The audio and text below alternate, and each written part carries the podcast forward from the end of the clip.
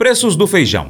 Qual a projeção para o final do ano? Vamos falar sobre isso, mas vai lá no seu aplicativo YouTube, pesquisa por Paracatu Rural, inscreva-se em nosso canal, marque o sininho. Os vídeos você comenta, dá aquele joinha e compartilha com os amigos. Manda pelo WhatsApp, manda por outro aplicativo de mensagens, mas compartilha, hein? Viva o Feijão, com Marcelo Líderes. O excesso de umidade no solo está comprometendo a qualidade do feijão já semeado no Paraná. De acordo com o Boletim de Conjuntura Agropecuária, relativo à semana de 27 de outubro a 1 de novembro, elaborado pelo Departamento de Economia Rural, DERAL, da Secretaria de Estado de Agricultura e de Abastecimento do Paraná, as áreas em condições ruins subiram de 1% para 3%, em comparação com a semana anterior. Além disso, as áreas comuns, como médias, passaram de 17% para 24%, enquanto, aquelas em situação boa diminuíram de 82% para 73%. O plantio do feijão já alcançou 83% da área estimada, de 111,4 mil hectares, ainda abaixo do prejuízo às dificuldades causadas pela alta umidade do solo. A entrada de máquinas tem sido complicada e, onde é possível trabalhar, a prioridade é dada à semeadura da soja. No núcleo regional de União da Vitória, no sul do Paraná, a situação é particularmente desafiadora, com metade das áreas plantadas como ruins devido à falta de progresso na semeadura, conforme informações do portal AgroLink. Agora, o presidente do IBRAF, Instituto Brasileiro de Feijão e Pulses, Marcelo Eduardo Líderes, analisa o mercado do feijão nos primeiros dias deste mês de novembro. As chuvas que têm prejudicado as lavouras lá no Paraná não devem impactar imediatamente as cotações. Isso porque, segundo ele, a produtividade será sentida apenas a partir da colheita, entre o mês de janeiro e fevereiro de 2024. Além disso, não são esperadas explosões de preços nos dois últimos meses do ano e há inclusive a possibilidade de recuo caso seja confirmado o aumento da oferta de feijão no estado de São Paulo. Alô, você que acompanha o mercado de feijão, eu sou Marcelo Líderes aqui do IBRAF, trazendo as novidades dessa semana curtinha que nós tivemos com o feriado aí do dia 2. O que nós observamos foi muita chuva, havia uma expectativa sobre como essas chuvas poderiam afetar o mercado de feijão, mas a gente sabe que as chuvas na região sul elas estão afetando a quantidade de feijão que vai ser colhida lá na frente em janeiro ou fevereiro. Então ela não tem imediatamente um efeito maior, a não ser que alguns produtores comecem a pensar em vender mais tarde o seu feijão. Aí sim, aí nós temos um efeito é, sobre a comercialização de agora. Mas não foi o que vimos, mesmo no estado de São Paulo, onde as chuvas impediram que a colheita acontecesse imediatamente, os preços ficaram mantidos entre 250 e 260 reais no feijão carioca extra. Feijão com bastante umidade, né, como é óbvio, a colheita, se ela acontece agora, acontece com umidade maior, e a abertura do sol agora, que é esperada para essa semana, muito provavelmente deve manter o mercado abastecido. Lembrando que é, não são muitas as empresas que devem estar no mercado agora nesse início de mês, porque muitas delas fizeram seus estoques no mês passado, já sabendo que na virada do mês aumenta um pouco a demanda. Existem, no entanto, grandes empresas que têm grandes volumes que precisam comprar todos os dias. Então, essas empresas nós vamos ver aí presentes no mercado.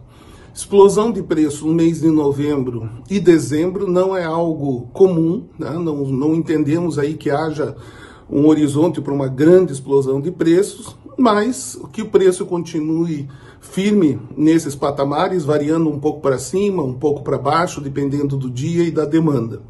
Com o aumento da oferta no estado de São Paulo, se nós continuarmos tendo produto úmido, é possível até que os preços durante alguns dias recuem um pouco, em função de que produtores vão estar pro, procurando comercializar esse seu feijão mais úmido, né?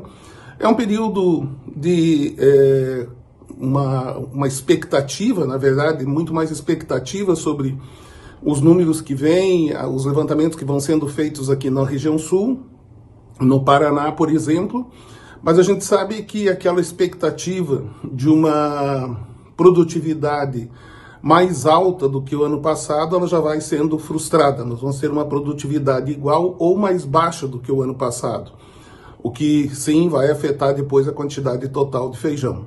O mercado de feijão preto, o que nós temos visto é a busca dos empacotadores de é, liquidar a, aquilo que existe, liquidar os estoques dos produtores, comprando o que tem aí é, de feijão irrigado, por exemplo, de feijão nos estados do Mato Grosso, principalmente, alguma coisa é, em outros estados, como o próprio Minas Gerais, mas é, não tem nenhuma, é, nenhum horizonte de colheita agora imediata durante o mês de novembro.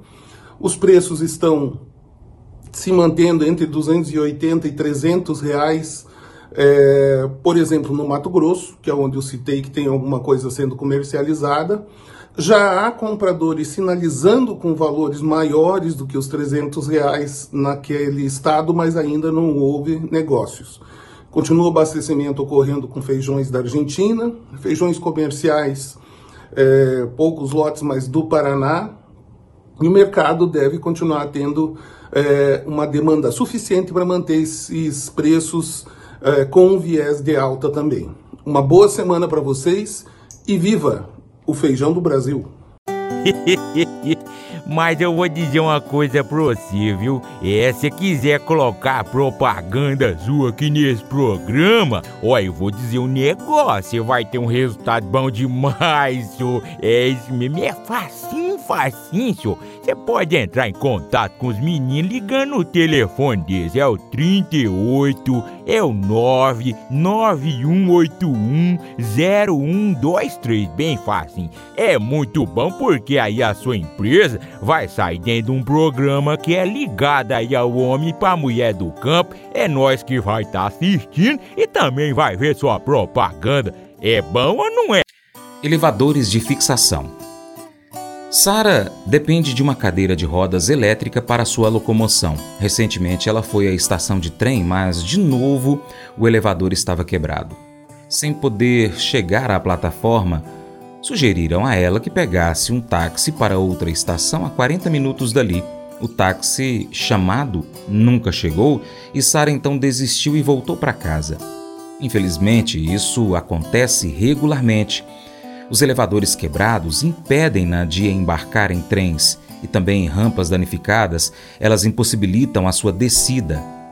Às vezes, ela é tratada como incômodo por funcionários da estação por precisar de assistência. Muitas vezes ela fica à beira de lágrimas.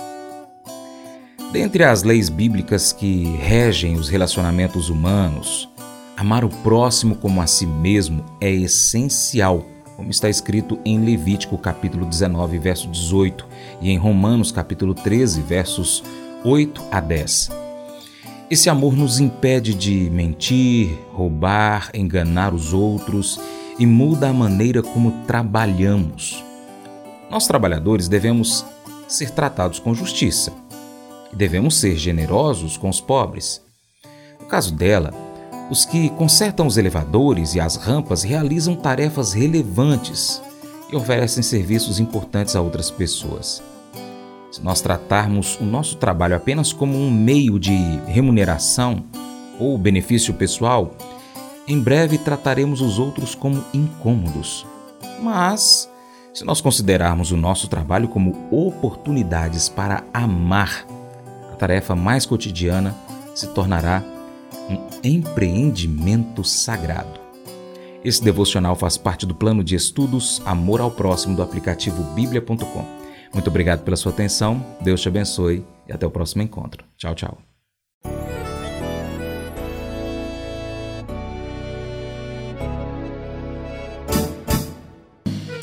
Acordo de manhã para prosear no mundo do campo, as notícias escutar. Vem com a gente em toda a região com o seu programa Paracatu Rural. Tem notícias informação e o mais importante, sua participação. Programa Paracatu Rural. Programa Paracatu Rural.